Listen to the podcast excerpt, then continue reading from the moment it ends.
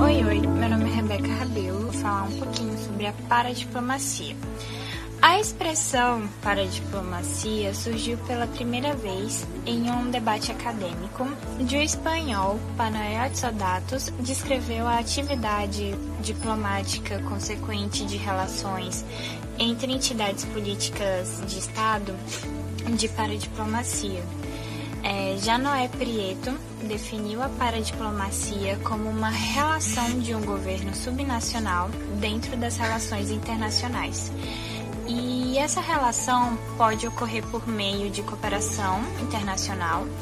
contatos formais ou informais, temporários ou permanentes, com entidades públicas e privadas do exterior, com o objetivo de promover o desenvolvimento socioeconômico e político,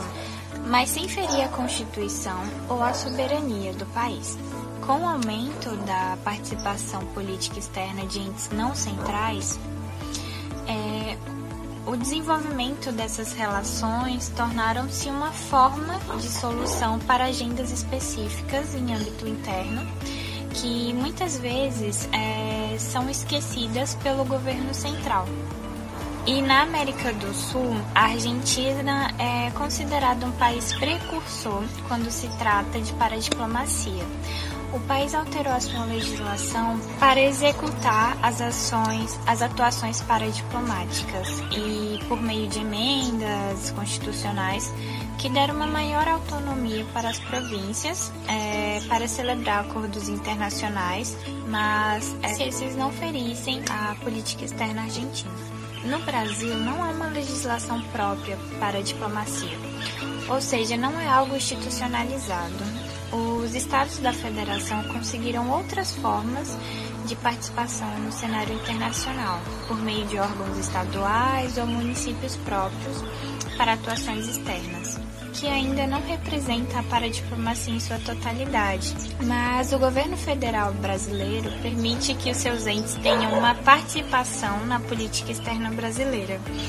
É, o Rio Grande do Sul e o Rio de Janeiro foram os primeiros governos estaduais a investirem na criação de secretarias e assessorias de relações internacionais. E por meio disso, ocorreu um crescimento significativo da cooperação internacional nesses locais.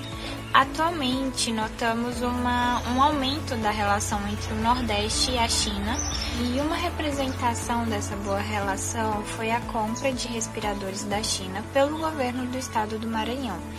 que ocorreu em paralelo ao governo federal que mostrou uma intensificação de parcerias entre os países do sul global, como a China e a Etiópia. Isso ocorreu em 2019, quando o presidente Bolsonaro é, divergiu de líderes como Macron sobre a política de combate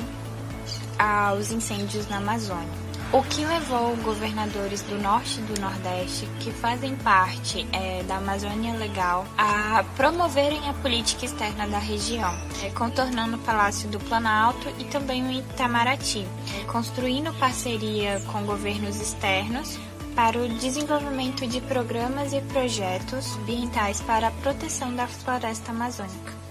Eu espero que vocês tenham gostado e até a próxima.